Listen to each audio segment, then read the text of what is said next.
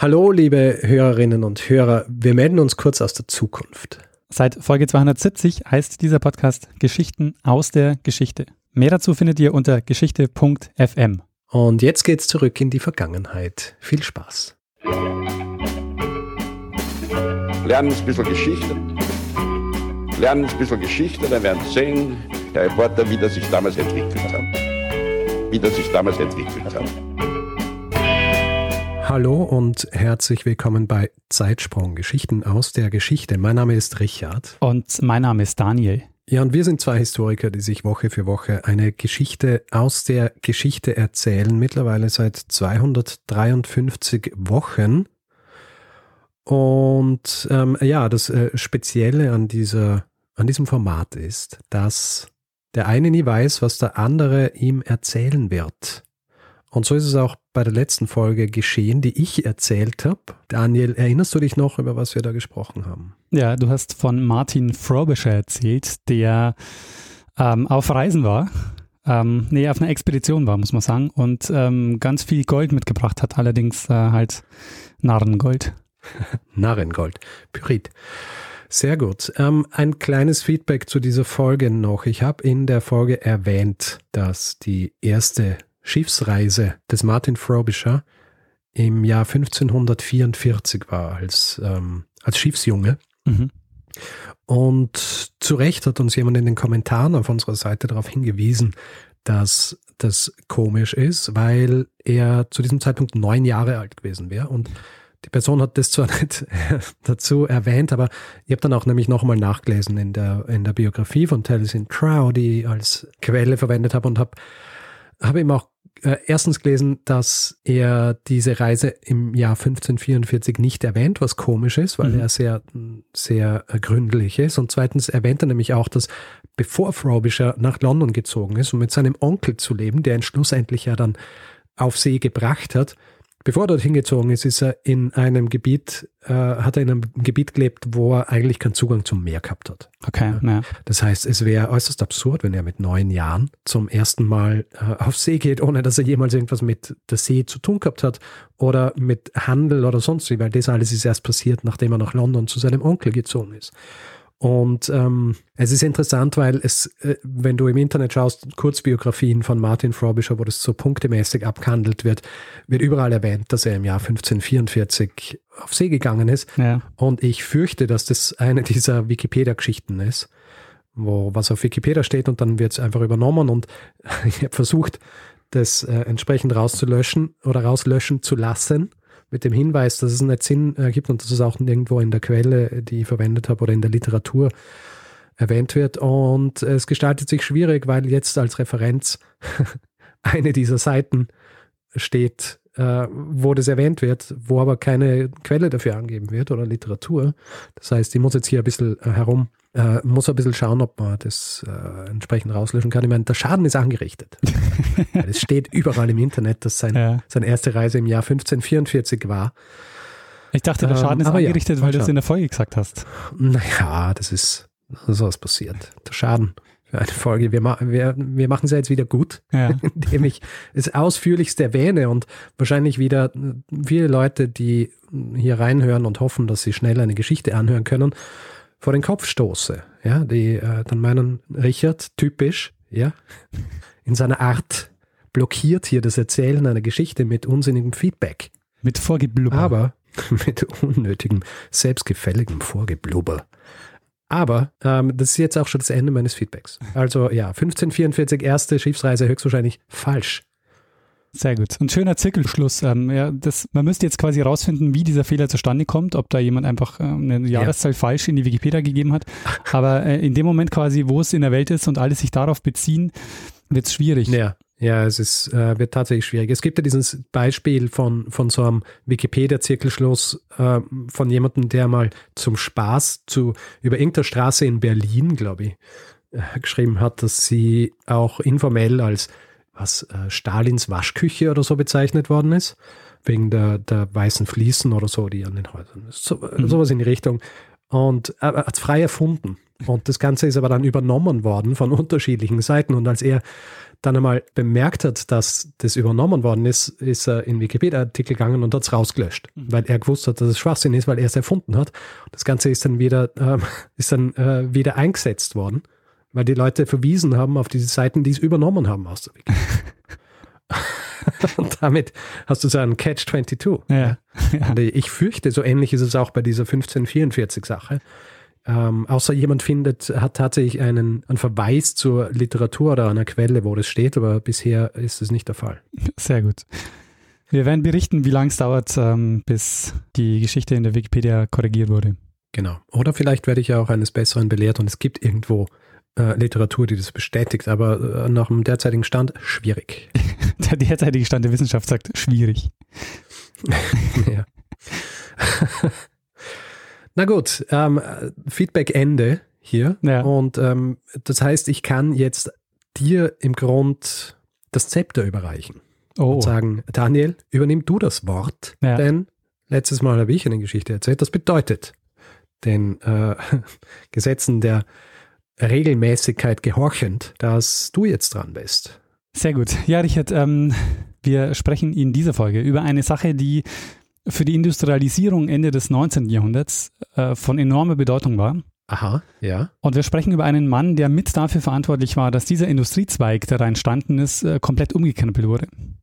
Aha, ja. Äh, wir werden Okay. über diesen Industriezweig sprechen äh, und den dazugehörigen Werkstoff, äh, der heute ein bisschen in Vergessenheit geraten ist, zumindest so wie er hergestellt wird, obwohl er zentral war für die Industrialisierung und eine wichtige Rolle gespielt hat, auch bei der Kolonialisierung. Ah, Kennst du, ähm, Richard, kennst du Henry Wickham und kannst du dir denken, um welches Material es geht? Henry Wickham. Äh, nein. Henry Wickham äh, und das Material, eine Idee, um welchen Werkstoff es geht, der für die Industrialisierung so wichtig war? Hm, Naja, ich habe hm, zuerst an Eisen gedacht, Ja. aber Eisen wird ja heutzutage noch verwendet, deswegen ähm, Stahl natürlich Ja. auch. Ähm, Eisen, Stahl, sowas in die Richtung, aber nachdem das äh, ja heutzutage noch verwendet wird, nein. Keine Ahnung. Also es wird heute immer noch verwendet, aber ähm, es ist ein bisschen in Vergessenheit geraten, ähm, nämlich Kautschuk. Kautschuk. Kautschuk, Ja, Gummi, Kautschuk Elastikum. Ja. Kautschuk. Habe ich, glaube ich, ja auch schon einige Male in Folgen erwähnt, nicht? Es äh, wird einige, ähm, es wird einige Verweise geben, ähm, unter anderem, ja, es wird einige Verweise geben. Also ich glaube, das Transatlantikkabel zum Beispiel war ja, das ursprüngliche war ja encased in äh, Kautschuk, oder? ähm, weiß nicht, aber es war dann auf jeden Fall guter, äh, guter Percher. Ah, guter Percher. Stimmt, Ja. das sind zwei unterschiedliche Dinge, gell? Genau, es ist von einer anderen Pflanze und es ist, hat, hat ein bisschen andere Eigenschaften.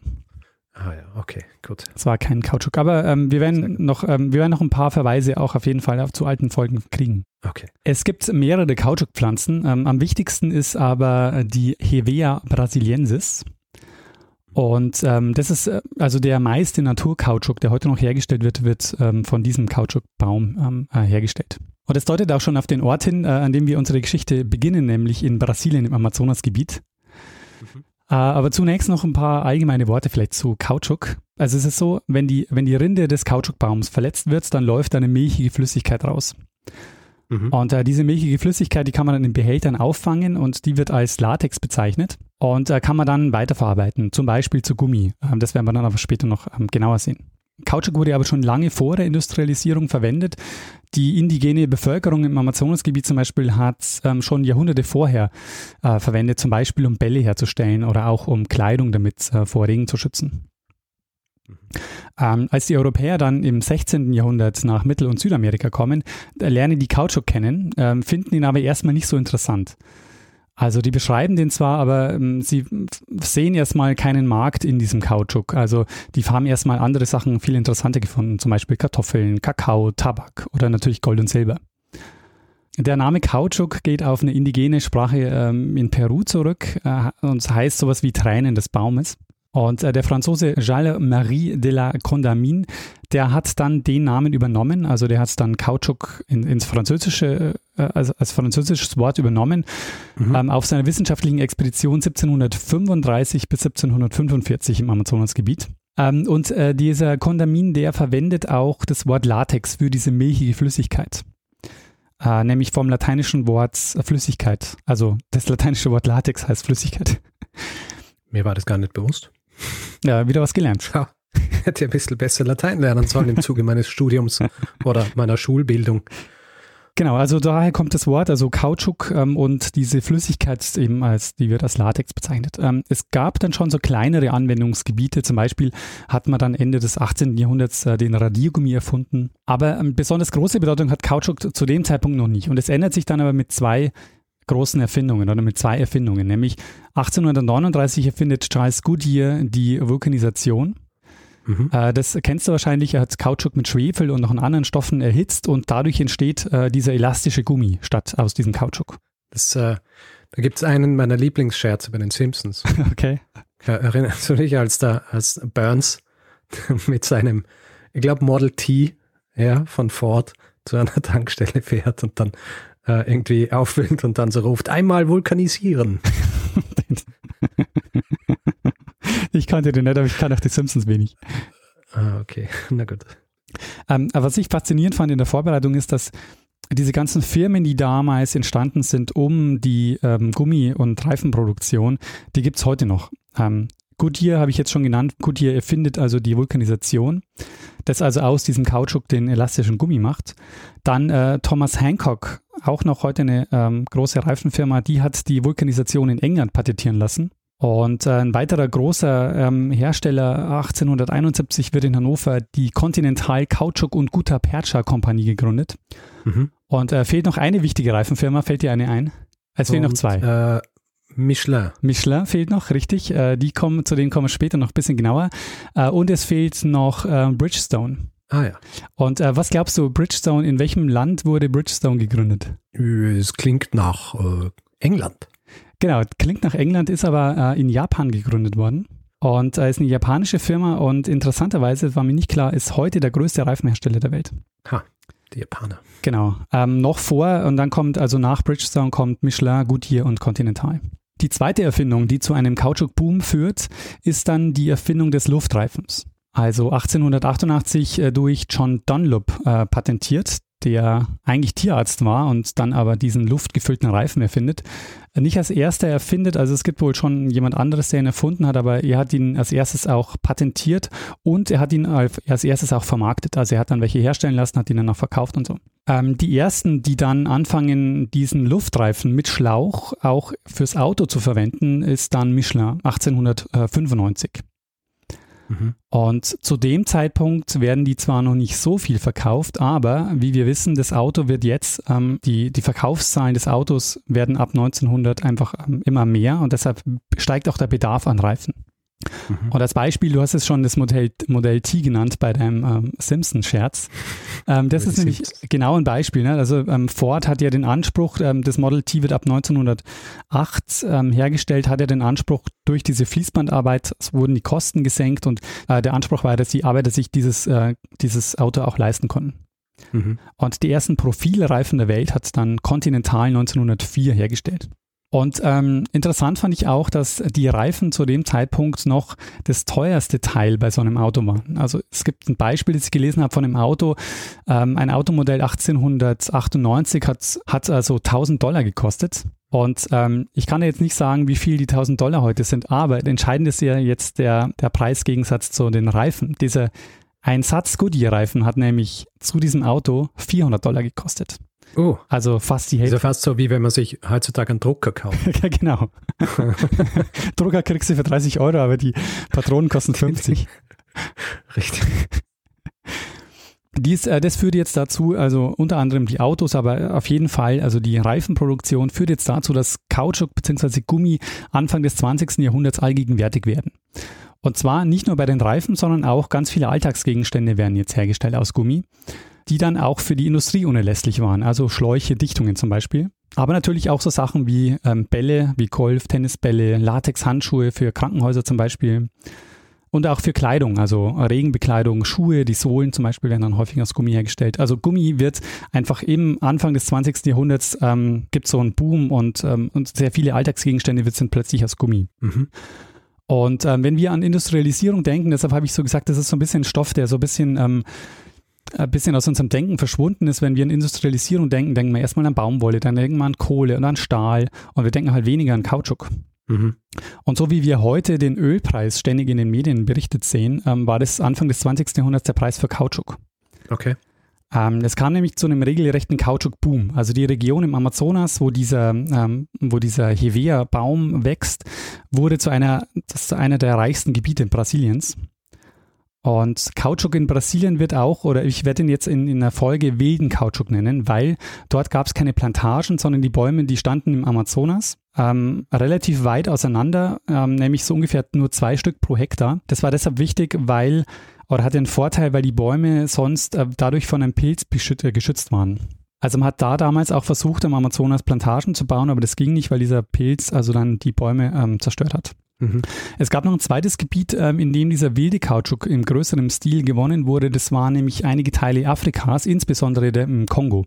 Ja, ich wollte ihn nämlich auch gerade erwähnen, weil das ist, das ist ja diese, äh, diese Gegend gewesen, über die Roger Casement äh, dann berichtet hat, die ja von, von Leopold, glaube, dem Zweiten von Belgien äh, beherrscht worden ist und wo ja diese grauenhaften Dinge passiert sind oder passiert von in seinem Auftrag an der an den an der indigenen Bevölkerung äh, verübt worden sind. Genau diesen Exkurs hätte ich jetzt gleich gemacht ähm, und diese oh, Verbindung oh, zu deiner Folge äh, zu Roger. Casement, genau, äh, sehr, sehr gut äh, noch gewusst, Richard. Ist ja doch schon eine War es Leopold II. oder war es Leopold der? Nee, es war Leopold II., richtig. Der König, äh, der, der König Belgiens. Mhm. Und ähm, Roger Casement, das war die Folge 200, äh, das war die Folge 90, also das ist echt schon eine Weile her. Kannst dich äh, mhm. sehr gut erinnern. Ähm, das war ja. Aufstieg und Fall des Roger Casement. Mhm. Und eigentlich ging es in einer Folge ja um Nationalismus und die irische Freiheitsbewegung. Ja. Und ähm, es ist so, diese Geschichte läuft unter dem Namen sogenannte und, und läuft unter dem Namen Kongo-Gräuel. Mhm. Und ähm, es war so, dass der belgische König Leopold II., der hatte eine Privatkolonie. Das ist so entstanden, ähm, im Kongo, das ist so entstanden, weil es gab eine Gesellschaft, die gegründet wurde, um das Kongo-Gebiet zu erschließen. Und Leopold äh, war dann ab Mitte der 1880er Jahre der alleinige Anteilshaber dieser, Anteilsinhaber dieser Gesellschaft. Und ähm, der sogenannte Kongo-Freistaat war dann ab 1885 sein Privatbesitz. Er hat dann also im Zuge dieses Kautschuk-Booms ähm, dann eben versucht, dort, weil dort eben auch ein Kautschukbaum wächst. Das ist ein anderer Kautschukbaum, der nicht so effektiv ist wie der Hevea, aber er hat eben versucht, ähm, über ein ähm, staatlich eingerichtetes ähm, Zwangsarbeitssystem, hat er das ganze Land quasi überzogen und hat dadurch versucht, die Kautschukbäume zu, zu bewirtschaften oder hat, hat die bewirtschaften mhm. lassen. Und ähm, äh, es war ein Wahnsinn, was die da durchgezogen haben. Also es war so, die haben dann große Kautschukplantagen quasi gehabt, die die traditionelle Wirtschaftsform dort zerstört haben und haben dann über Zwangsarbeit ähm, gezwungen, mehr oder weniger ähm, sämtliche, ähm, sämtliche Einwohner des Kongo ähm, diese, diesen Kautschuk zu, zu gewinnen. Mhm. Und ähm, das und gingen dabei halt äußerst brutal vor. Also jedem, jedes, jedes Dorf zum Beispiel hatte Lieferquoten mit Lieferfristen. Und ähm, das war dann so, dass sie dann zum Beispiel Frauen als Geiseln genommen haben und äh, wenn die diese, wenn, wenn die dann diese Lieferquoten nicht erfüllen konnten, dann wurden die zum Beispiel getötet. Ähm, yeah. Aufstände wurden maximal brutal niedergeschlagen, ganze Dörfer niedergebrannt. Ähm, es gab zum Beispiel ein sehr häufig angewandtes Zwangsinstrument, äh, war das Abhacken von, von Händen. Und es kam dann eben dazu, dass ein, dass ein Missionar, ähm, der William Shepard, ähm, darauf aufmerksam macht und dadurch gelangen dann diese Geschehnisse im Kongo an die Öffentlichkeit und es kommen dann eben zum Beispiel Fotografien ähm, von diesen äh, von diesen abgehackten Händen kommen dann in die Medien und das äh, führt dann zu einer, äh, führt dann in, in Europa und in den USA ähm, zu, zu, einer, zu einem medialen Aufschrei und deshalb entsendet dann 1903 Großbritannien den Roger Casement in den Kongo, um die Anschuldigungen gegen Leopold II. zu untersuchen. Mhm. Und sein Bericht ähm, bestätigt dann eben die, die Vorwürfe, die es da gibt und ähm, unter dem internationalen Druck, der dann entsteht, ähm, gibt dann der König schließlich 1908 den, den Kongo an den belgischen Staat ab. Mhm. Und heißt dann, die Kolonie heißt dann ab, ab dann äh, Belgisch-Kongo. Und ähm, die Ausmaße sind wirklich genozidal. Also es, ähm, es, also es ist auf jeden Fall der erste äh, Massenmord des 20. Jahrhunderts gewesen und man geht von ungefähr acht Millionen ähm, Toten aus. Also es war fast die Hälfte der Bevölkerung. Mhm. Ähm, jedenfalls, ähm, das ist eben auch so eine, so eine Kolonialgeschichte, die äh, mit diesem Kautschuk auf jeden Fall immer verbunden ist. Ähm, und es ist so, dass die Kolonialmächte, äh, die sehen jetzt, dass Kautschuk für sie immer wichtiger wird und sie versuchen jetzt den Anbau und die Weiterverarbeitung selbst in die Hand zu nehmen. Und die Idee ist es jetzt, also in den Kolonien Plantagen anzulegen, um sie dann effektiver bewirtschaften zu lassen, wie diesen wilden Kautschuk. Mhm. Und um sich die Verhältnisse mal besser vorstellen zu können, ähm, so ein paar Zahlen. 1905 kamen 99,7 Prozent des weltweiten Kautschuks von diesen, wild, äh, von diesen wilden Kautschukfarmen, vor allen Dingen im Kongo und in Brasilien. Wenige Jahre später hat sich das Verhältnis dann umgekehrt. 1922 sind es nur noch 6,9 Prozent, die von diesen wilden Plantagen kommen. Mhm. Und der Rest kam jetzt von Plantagen, die vor allen Dingen in, in Südostasien angelegt wurden. Mhm. Aber dort wächst eigentlich gar nicht der Kautschukbaum. Huh. Und äh, jetzt ist die Frage, wie kommt der Kautschuk nach Asien? Und hier kommt jetzt Henry Wickham ins Spiel. Huh. Ähm, Henry Wickham, äh, der kommt aus London, ist äh, 1846 geboren und der macht früh Reisen nach Südamerika, schreibt auch Bücher darüber und er kennt die Gegend im Amazonasgebiet ganz gut. Und er bekommt wohl den Auftrag von Joseph Hooker, der war Direktor des äh, Kew Gardens, das ist der Royal Botanic Garden in London. Und ähm, der beauftragt den Wickham, Samen des Kautschukbaums äh, illegal nach England zu bringen. Und äh, Wickham, der ähm, im Amazonasgebiet sich ganz gut auskennt, ähm, der auch dort einige Jahre schon gelebt hat, der sammelt jetzt ein Jahr lang Samen, Kautschuksamen.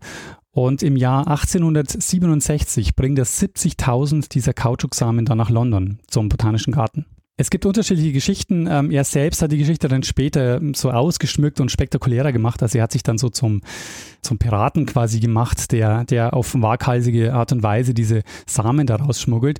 Es, ähm, ich habe einen Bericht von einem Historiker gelesen, der das ein bisschen relativiert und meinte, so komplett ohne das Wissen der Plantagenleute kann das nicht passiert sein. Also er kann nicht da äh, komplett, ohne dass sie das merken, 70.000 Samen geklaut haben. Ähm, was er aber wahrscheinlich gemacht hat oder was er ziemlich sicher gemacht hat, er hat sie falsch deklariert. Also es heißt, dass er sie als Academic Specimens klassifiziert hat, dass er sie wissenschaftlich benutzen wollte. Und das, ähm, dafür hat man auch eine Ausfuhrgenehmigung bekommen, äh, weil man hat für diesen, äh, für diesen, für diese wissenschaftliche Arbeit äh, nur Samen ausführen dürfen, die nicht mehr, die man nicht mehr hat pflanzen können. Okay. Was in dem Fall natürlich nicht gestimmt hat. In der Wikipedia steht zum Beispiel, dass er Orchideensamen, äh, dass er sie als Orchideensamen deklariert hat. Mhm. Wie auch immer, er hat sie auf jeden Fall falsch deklariert, ähm, fährt diese Samen äh, in den Botanischen Garten nach London und dort werden jetzt äh, Setzlinge gezüchtet und anschließend nach Singapur verschifft. Mhm. Und von diesen 70.000 Samen, äh, was glaubst du, wie viel davon hat man tatsächlich als Setzlinge ähm, weiter verschiffen können? 70.000 sagst du, dann würde ich sagen 500. Ja, es war also Samen waren es ein bisschen mehr, äh, Setzlinge waren es ein bisschen mehr, es waren dann 2700 Setzlinge, die daraus entstanden okay. sind. Äh, davon haben allerdings viele die Überfahrt nicht überlebt. Also die Überfahrt selber dann nach Singapur, da war es dann wirklich wenig. Aber äh, es hat gereicht. Ähm, es wurden dann ähm, zu einigen Stützpunkten dann diese, diese Setzlinge gefahren und von das ist quasi die Basis dessen, äh, dass man überhaupt in Südostasien angefangen hat, Plantagen zu bauen. Also aus diesem, aus diesem Grundstock, den jetzt über, äh, der jetzt über äh, Wickham nach Südostasien gelangt. Mhm. Es wurden dann jetzt riesige Plantagen angelegt, ähm, bei denen die Bäume viel enger standen, also die wurden wirklich systematisch so ähm, in Reihen angelegt ähm, und sie haben die Bäume weiter vermehrt und bis 1899 haben die Engländer schon mehr als eine Million Setzlinge im heutigen Malaysia gepflanzt. Aha. Und ich habe am Anfang ja gesagt, dass ähm, es geht auch um Kolonialisierung und hier zeigt sich eben, wie Kautschuk diese Entwicklung verstärkt hat. Also ähm, es dauert nämlich dann jetzt bis 1898, bis sie zum ersten Mal Kautschuk verkaufen aus Malaysia. Und dann geht es wirklich rasend schnell. Äh, diese Plantagen waren riesig mit Zehntausenden Hektar. Äh, es gibt dann zum Beispiel eine Dunlop ähm, Plantage in Malaysia. Die hat nach 45 hat die 60.000 Hektar und war damit die größte privatwirtschaftlich genutzte, war damit der größte privatwirtschaftlich genutzte Grundbesitz im ganzen British Commonwealth. Und ähm, ja, möglich gemacht hat das, äh, haben das die Samen, die Wickham nach England gebracht hat. Aha. Auf Basis seiner Samen wurden dort die Plantagen aufgebaut. Ähm, und äh, Wickham hat dann 1920, äh, wurde dafür auch geadelt in England, ist also Sir Henry Wickham ähm, allerdings ähm, ist er in anderen Teilen der Welt äh, nicht ganz so beliebt. Also in Brasilien gilt er als äh, einer der größten Biopiraten der Welt oder der Geschichte. Aha, zu Recht. Weil er dafür gesorgt hat, dass der Markt, der Kautschukmarkt in Brasilien natürlich mehr oder weniger komplett zusammengebrochen ist. Und an die anderen Kolonialmächte merken jetzt auch, dass Kautschuk echt äh, für die Industrialisierung ein großes Ding ist und die machen jetzt auch oder die bauen jetzt auch riesige Plantagen in Südostasien. Also die niederländische East India Company baut auf Sumatra ähm, diesen Kautschukbaum an, im heutigen Indonesien. Und Frankreich baut im großen Stil in Vietnam und in Kambodscha an. Mhm. Ja, und so kam es, dass also in kürzester Zeit der wilde Kautschuk kaum noch eine Rolle gespielt hat und der Boom für Brasilien schnell wieder vorbei war. Mhm. Um, und insgesamt, äh, das ist vielleicht auch noch eine interessante Zahl, ist der Bedarf an Kautschuk wahnsinnig enorm gestiegen. Also um 1900 waren es knapp 60.000 Tonnen ähm, Kautschuk, der produziert wurde. Mhm. Drei Tonnen waren damals nur, äh, kamen damals nur aus Asien. Und äh, 20 Jahre später, also 1919, waren es fast 470.000 äh, Tonnen. Also und ist es, also geht es einher mit, ähm, mit, äh, mit der Produktion des Automobils wahrscheinlich, genau, oder? Genau, das geht Hand in Hand. Je mehr Reifen, desto mehr steigt dann eben auch der Bedarf an, an Kautschuk und so äh, steigert sich das immer mehr. Äh, um den Bedarf an Reifen weiter zu steigern, haben sich die Reifenhersteller dann auch Werbemaßnahmen überlegt, die wir noch heute kennen. Ähm, Michelin hat. Sprichst du jetzt von Michelin? Ja, Michelin-Männchen. Michelin hat um, hat um 1900 angefangen, Hotel- und Reiseführer herauszugeben. Äh, den roten Michelin, den äh, kennt ah, man auch noch heute. Michelin. Der hat äh, für Restaurants und Hotels und der grüne Michelin, der eben ähm, für touristische Touren. Äh, und da kommt auch die Sternebewertung für äh, Restaurants her. Und die ersten Standard-Straßenkarten ähm, hat auch Michelin rausgegeben damals. Und die haben sogar, bevor der Staat Straßenschilder aufgestellt hat, haben die Straßenschilder aufgestellt. Also Michelin hat da ähm, einiges gemacht. Stra Straßenschilder äh, zu Restaurants oder? Ja, genau. So, so, wo, wo jetzt das nächste Haus ist, äh, die, die, nächste Stadt. Und auch die Touren natürlich. Oder? Also die Touren, die dann in diesem, äh, im, im grünen Michelin waren, die konntest du dann ja nachfahren und da haben sie dann auch schon Straßenschilder aufgebaut. Mhm. Und ähm, das hat eben Michelin damals schon alles gemacht und du hast ja von ähm, im Zeitsprung 225 die Rundfahrt der Schlachtfelder erzählt, dass es auch eine Tour der Schlachtfelder gab, also wo, die, wo es eine Radrundfahrt gab. Mhm. Und sowas hat, äh, sowas hat Michelin auch angeboten. Es gab äh, ein, ein Guidebook to World War One Battlefields. Fürs Auto allerdings. Im Auto oder mit dem Fahrrad? Nee, mit dem Auto. Mit dem Auto, okay. Der Erste Weltkrieg war dann auch ein weiterer Einschnitt in der Geschichte des Kautschuks, weil da viele Staaten oder vielen Staaten ist da zum ersten Mal die, ihre Abhängigkeit bewusst geworden, die sie von der Kautschukproduktion hatten. Und ähm, die lag nämlich zu der Zeit oder die lag zu dem Zeitpunkt fast ausschließlich äh, bei den Engländern zu kleineren Teilen in Frankreich, bei den Franzosen, also in Frankreich und in den Niederlanden, aber der größte Konsum ähm, kam mit Abstand, also den, den, größten Konsum hatten vor allen Dingen hatten mit großem Abstand die USA. Und um das zu verdeutlichen, äh, 1922 ja, hatten, hatten die USA einen Bedarf von fast 300.000 Tonnen Kautschuk. Das äh, United Kingdom kommt auf Platz 2 mit 15.000 Tonnen. Mhm. Also es ist massiv weniger. Und es hat natürlich ganz ja. viel damit zu tun mit, mit dem Model T und dem, der Autoproduktion in den USA. Ja.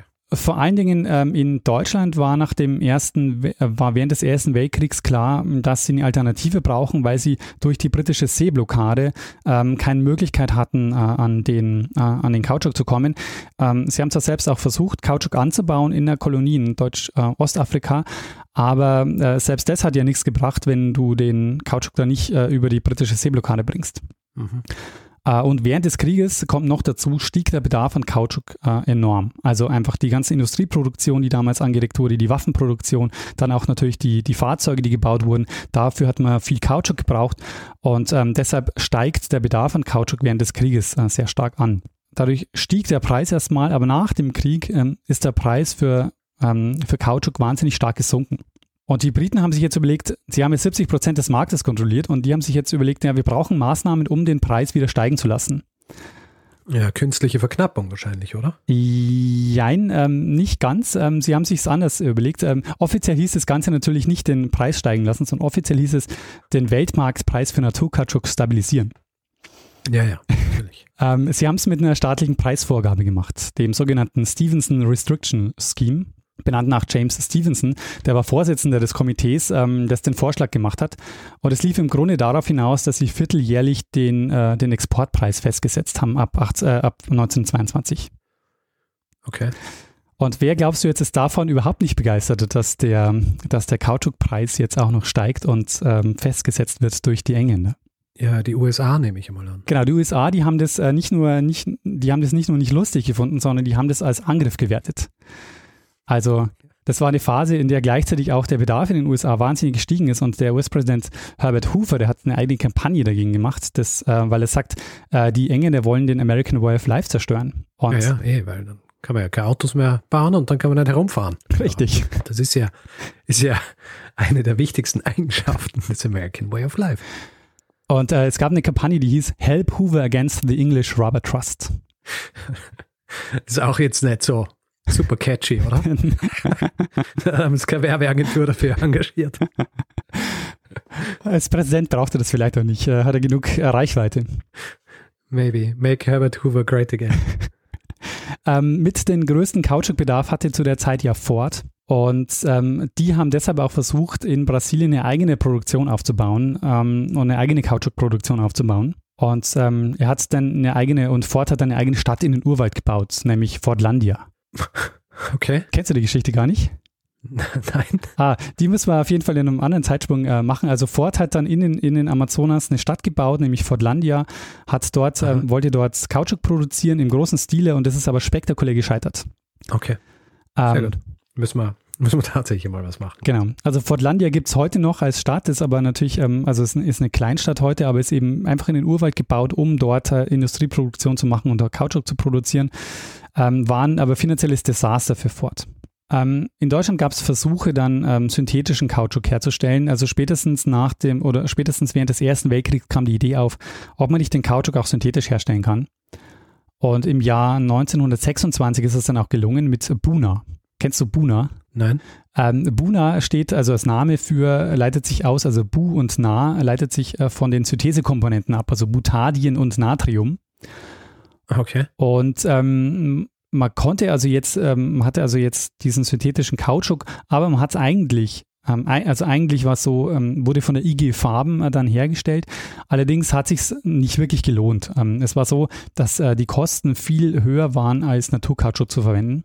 Und zwar ähm, wesentlich höher. Also wenn ein synthetischer Buna-Reifen 90 Mark gekostet hat, dann hat der vergleichbare Reifen, der aus äh, Naturkautschuk gemacht wurde, 18 Mark gekostet. Also hat wesentlich weniger gekostet. Deshalb hat sich ähm, einfach wirtschaftlich gar nicht äh, gelohnt, das zu machen. Das ändert sich aber spätestens, ähm, als die Nationalsozialisten an die Macht kommen. Bei denen ist das Geld natürlich erstmal wurscht. Also die wollen tatsächlich ja autark sein.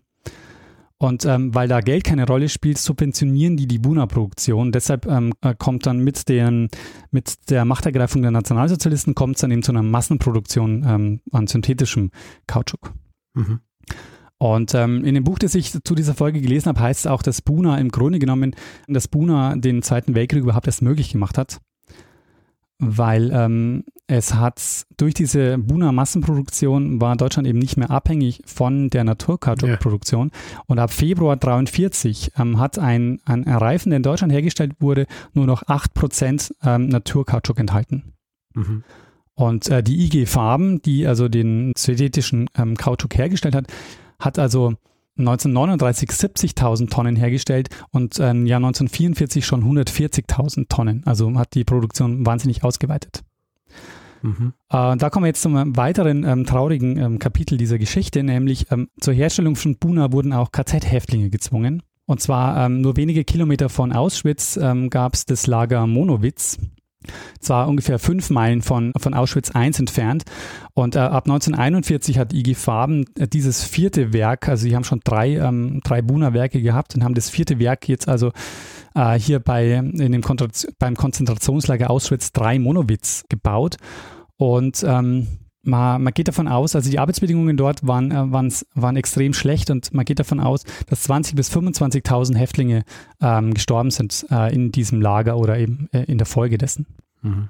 Und wir wissen deshalb auch so viel oder so gut darüber Bescheid, weil zwei sehr bekannte Überlebende aus diesem Lager kommen, nämlich Primo Levi und Ellie Wiesel.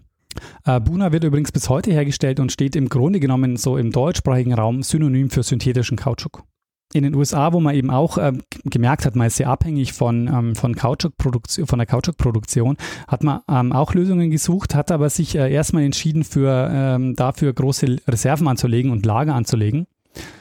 Ähm, und das ist übrigens eine Kriegsperspektive, die mir gar nicht bewusst war, weil es gab ähm, ja nach Pearl Harbor die japanische Invasion in Südostasien. Mhm. Insbesondere Malaysia. Ähm, das führt dazu, dass sie 98 Prozent ihrer Kautschukressourcen verloren haben, weil die eben vor allen Dingen aus Malaysia und eben diesem Gebiet Südostasien kamen. Mhm. Und das führt dazu, dass es äh, zu einer, ja, zu einer Rubber Crisis kommt äh, in den USA. Und ähm, da werden dann allerlei Maßnahmen gefordert und angekündigt. Und ähm, es gibt eine sehr bekannte Rede von äh, dem US-Präsidenten Franklin D. Roosevelt. Und äh, die äh, gibt es frei verfügbar im Internet und äh, die würde ich gerne mal einspielen. Okay. Er sagt äh, folgendes in dieser Ansprache. Specifically, we don't know how much used rubber there is in your cellar, your barn, your stockroom, your garage, your attic. The only way to find out is to get the used rubber in where it can stand up and be counted. And that is precisely what we propose to do. So we are setting aside the two weeks period ending on June 30th. We have set this period aside to get the old rubber in. We have asked the filling station operator, the thousands upon thousands of citizens who operate gas stations and garages from one end of the country to the other, to help. And they have generously and patriotically agreed to help. They and the oil companies which serve them. They have agreed to take the old rubber in and to pay for it at the standard rate of a penny a pound. Once the rubber is in, we will know what our supplies of used rubber are, and we will make our plans accordingly. Of one thing you can be sure. We are going to see to it that there's enough rubber to build the planes to bomb Tokyo and Berlin.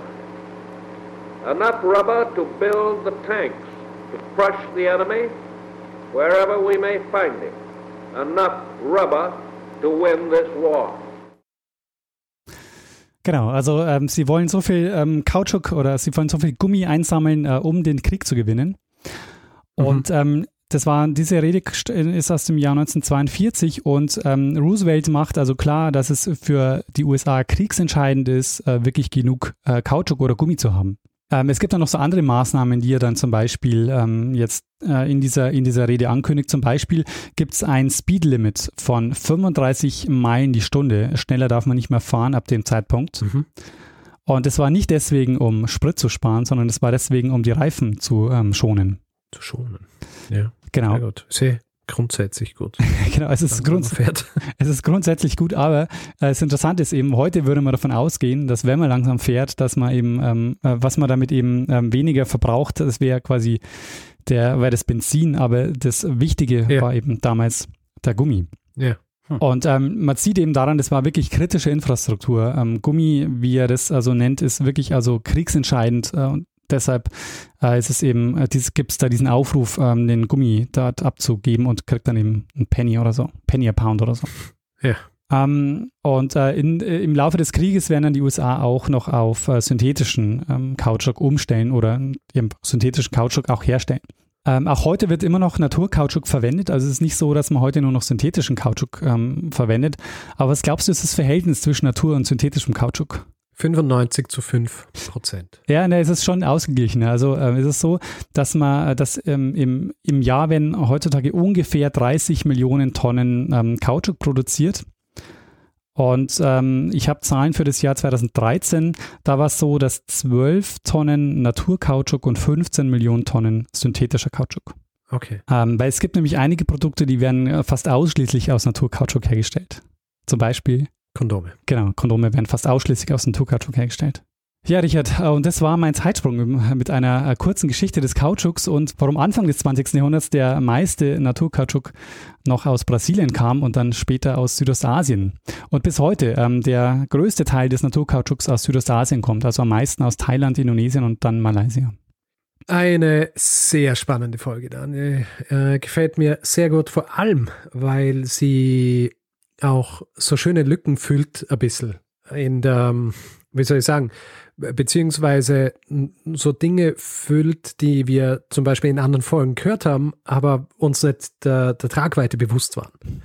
Ja, also äh, zum Beispiel eben gehört haben in der Roger Casement-Folge über, über Kongo und das hier so viel Kautschuk, aber wir haben nicht gewusst, warum Ja, so viel Kautschuk. Und äh, solche Folgen mag ich eben sehr gern, weil sie, die sind so ein bisschen, wie soll ich sagen, das, das Füllmaterial Ja. ja, zwischen, zwischen anderen Entwicklungen, die wir in anderen Folgen schon erzählt haben, und geben uns gleichzeitig auch so einen, ähm, einen weiteren Einblick in diese, in diese Machenschaften der Kolonialstaaten. Ja, genau. Ja.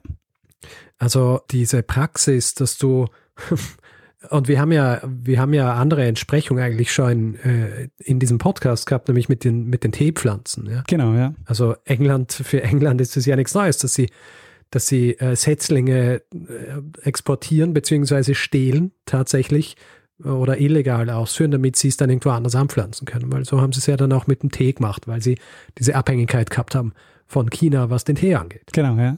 Und äh, genauso ist es im Grunde auch äh, gewesen mit den mit diesen Kautschukpflanzen. Äh, sehr faszinierend. Genau, das ist äh, echt sehr ähnlich. Und ähm, was, äh, es war halt so, ich wollte eigentlich ja ähm, erstmal nur die Wickham-Geschichte erzählen und habe mir während der Vorbereitung dann gedacht, ach, eigentlich, ah, die Fortlandia-Geschichte müssen wir auch erzählen. Und, und eigentlich dachte ich so, ähm, ich gebe jetzt erstmal Ja. den Überblick und dann kann man nochmal in einzelne Folgen nochmal reingehen. Na, aber da, das ist, daran erkennt man eben auch, wie sehr das ähm, Füllmaterial ist, nicht nur für, für, unser, für unseren Podcast und unsere Geschichten, sondern tatsächlich auch für die ganze Welt. Ja? Ja, Also so, weil du es eben auch so angesprochen hast, ganz am Anfang, dass das Kautschuk so ein integraler Bestandteil eigentlich der Industrialisierung war und dass man sich heutzutage eigentlich gar nicht dessen, äh, der, der Tragweite gar nicht so bewusst ist.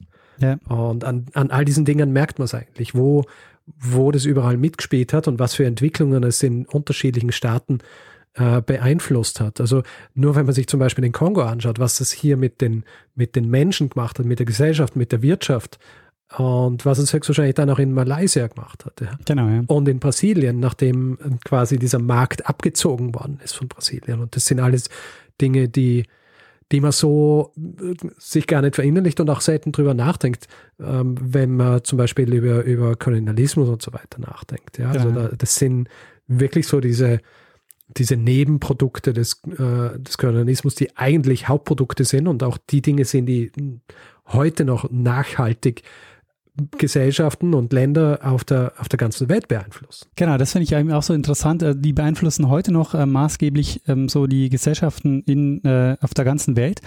Und ähm, letztendlich ist es so, dass der Kautschuk ähm, mit eines der Produkte war, die am meisten zu dieser Globalisierung beigetragen haben. Und an, genau an diesen Stoff denken wir oder an, dieses, an dieses, ähm, ja, an diesen Werkstoff denken wir heute eigentlich am wenigsten, wenn wir an Industrialisierung Dabei ist es überall gewesen. Ja. Genau. Hat die ganze Welt Also letztlich. es ist- ja, genau. Ja, eine, eine, eine sehr schöne Geschichte. Also schön. Da, nicht, dass mir dann wieder jemand nachsagt, dass sie ja, solche Geschichten romantisiere, ja, Ja. weil sie ähm, sich schön erzählen lassen, aber äh, schön ist natürlich nicht. Aber äh, einfach faszinierend für, für alle, die sich für Geschichte interessieren, würde ich sagen. Weil, äh, und das ist ja oft auch so ein bisschen unser Anspruch, dass wir versuchen, den Leuten, unseren Zuhörerinnen und Zuhörern, so ein bisschen aufzuzeigen, wie die Geschichte auch noch immer beeinflusst, wie wir heute leben, beziehungsweise auch geformt hat, diese Gesellschaft, in der wir heute leben. Und hier ist es, gibt im Grunde kein besseres Beispiel als, als sowas. Äh, vor allem, weil es eben auch nicht so verankert ist in unserem Bewusstsein, ja, in unserem, äh, in, in der Erinnerung, die die Leute haben. Ja. Und deswegen äh, faszinierend auch äh, wirklich so dezidiert zu hören. Also mir war die, die Bedeutung des Kautschuks echt nicht bewusst und ich wusste auch nicht, dass es ähm, auch so diesen Umschwung gab, dass es quasi erstmal in Brasilien war und heute Südostasien ist. Also ich wusste, dass Südostasien heute viel, Kau äh, viel Kautschuk produziert, aber dass es eigentlich mal anders war, das war mir nicht klar. Ja, ich bin mir nicht ganz sicher. Ich glaube, dass ich am Ende der Folge über Roger Caseman nochmal kurz über Kautschuk oder währenddessen, als es um Kautschuk gegangen ist, noch erwähnt habe, dass ähm, mittlerweile die Produktion für Kautschuk in erster Linie in Südostasien ist. Mhm. Aber ich bin mir nicht sicher. Vielleicht ist das jetzt was, was sie, was, wo mein Gehirn mich trügt, weil ich es gerade von dir gehört habe. Aber ich glaube, ich habe das irgendwie so in der Vorbereitung noch so in Erinnerung gehabt, dass dass sich das, äh, dass der Markt dann von eben Südamerika oder Afrika sich äh, nach ähm, Südostasien verlagert hat. War mir aber natürlich nicht bewusst, äh, wie das vonstatten gegangen ist. Ja. Ja. Das ist auch wieder quasi so ein, ein ähm, Samenraub war. Sehr schöne, äh, sehr schöne Geschichte, Daniel. Es, ähm, äh, es freut mich sehr, weil ich habe jetzt, Jetzt wieder mal das Gefühl, dass ich die Welt besser verstehe als vorher. Sehr gut. Äh, das äh, freut mich, Richard. Dann äh, hoffe ich, dass es auch einigen ZuhörerInnen auch so geht. Sehr gut. Du hast vorhin ein Buch erwähnt, das du gelesen hast dazu. Was war das für eines? Oh, genau, das, das ist ein guter Hinweis, dass du das fragst, nämlich weil es ist so, ähm, es gibt ein Buch, ähm, das The Devil's Milk. Und äh, daran merkt man schon, also äh, die Teufelsmilch, daran merkt man schon, ähm, aus welcher Perspektive dieses Buch geschrieben ist. Und das fand ich sehr mhm. gut. Äh, da, da ging es eben, es hat im Untertitel, heißt es auch A Social History of Rubber. Dann ähm, habe ich, äh, da gibt es eben ein Buch, das sich äh, dezidiert mit äh, Henry Wickham ähm, beschäftigt. Und mit dem habe ich auch angefangen zu lesen. Und das hat sich, von daher ist es quasi eskaliert. Mhm. Ähm, Vom Hundertsten ins Tausendste. das Buch heißt The Thief at the End of the World. Aha. Okay. Und ähm, beschreibt eben auch sein Leben. Der, der hat auch ein sehr, sehr schräges Leben. Also der ist auch, war auch so ein, so ein Abenteurer. Genau, und äh, dafür, ähm, das, das ist das zweite Buch, das ich äh, empfehlen kann. Das erzählt einfach diese Geschichte um den Wickham noch ein bisschen genauer. Ich habe jetzt da sehr stark abgekürzt, ne? Ja. Ähm, und da gibt es auch insgesamt nochmal, also so vom, ähm, ja, nochmal so, so ein bisschen Überblickswerk, würde ich sagen, ist das. Ja. Sehr gut. Genau. Ähm, war das ein Hinweis oder bist du von selbst darauf gestoßen? Nee, ich bin äh, selbst darauf gestoßen. Ich habe äh, zufällig über den Wickham gelesen und dachte mir, das ist ein Zeitsprung. Und äh, zwischenzeitlich, aber das liegt tatsächlich schon länger jetzt, äh, weil ich dann zwischenzeitlich gedacht habe, ah, du machst, ich mache erstmal Fortlandia und dann, ja, und dann wollte ich dies und jenes und am Ende ja, ist es jetzt diese Geschichte geworden. Ja. Äh, ich kenne das. Du kennst das, ja. Sehr schön. Ähm, ja, hast du dieser Geschichte noch was hinzuzufügen? Ja, ich würde sagen, wir sind äh, lang genug. sind lang genug. Sind wir bereit für einen Feedback-Hinweis-Blog? Machen wir das mal. Gut. Wer uns Feedback geben will zu dieser Folge oder zu anderen, kann das per E-Mail machen. Feedback at zeitsprung.fm, kann das auf unserer Seite machen, zeitsprung.fm, kann das auf Twitter machen. Da haben wir einen Account, der heißt zeitsprung.fm. Persönlich sind wir auch dort. Mein Accountname bei Twitter ist Stormgrass. Mein Accountname ist Mestner. Uh. Auf Facebook sind wir auch zu finden. Also es ist facebook.com slash zeitsprung.fm, aber es ist relativ egal, ob man den Punkt macht oder nicht. Das ist rein kosmetisch, weil ähm, Facebook ignoriert es. Schließlich kann man uns auch noch bewerten, Sterne vergeben etc. Zum Beispiel auf Apple Podcasts oder auf panoptikum.io oder generell überall, wo man Podcasts bewerten kann. Und wer uns auf Spotify hört, äh, davon gibt es ja auch einige, ähm, kann uns folgen dort, was auch äh, sehr gut ist, weil dann sehen wir, wie viele Leute uns ja, da regelmäßig hören, beziehungsweise zumindest die Absicht haben, uns äh, regelmäßig zu hören. Sehr gut. Man soll ja keine Witze erklären, äh, aber ich habe äh, das Bedürfnis, mein U von vorhin vielleicht nochmal kurz ähm, zu erläutern. Für alle, die nicht regelmäßig den Feedback-Hinweis-Blog hören und ich glaube, von denen gibt es auch nicht wahnsinnig viele, ja, wahrscheinlich. die das machen. ähm, Richard hat daran gedacht, das Ad äh, wegzulassen bei, den, äh, bei unseren Namen. Und ähm, Du hast es ja schon angekündigt vorher, deshalb äh, wollte ich das jetzt ja, mal. Ja, beim letzten Mal habe ich es schon gemacht, aber habe es ähm, äh, nicht ganz ohne, ohne holprig, holprige Delivery machen können. Diesmal habe ich es geschafft, aber dann hast du noch einmal darauf hingewiesen. genau. Beim nächsten Mal werde ich es wahrscheinlich machen, ohne dass einer von uns beiden da noch irgendwas dazu sagt. Und bald ist es dann die neue Normalität. Uh, die neue Normalität, sehr gut. Man muss es dreimal so wie der Feedback, so wie der Feedback-Hinweis-Block, der ursprünglich auch der Feedback-Block war bis wir dann draufkommen sind, dass es ja gar kein Feedback, Feedback-Block ist, weil wir gar kein Feedback verlesen oder, oder erwähnen, sondern nur darauf hinweisen, dass man uns Feedback geben kann. Sehr gut. Also drei Folgen braucht es, äh, um was zu etablieren. Ja, eh relativ schnell. Ähm, außerdem gibt es die Möglichkeit, uns finanziell zu unterstützen. Ähm, wir haben alle Hinweise, die ihr braucht, um uns ein bisschen was zukommen zu lassen, auf der Webseite zusammengefasst.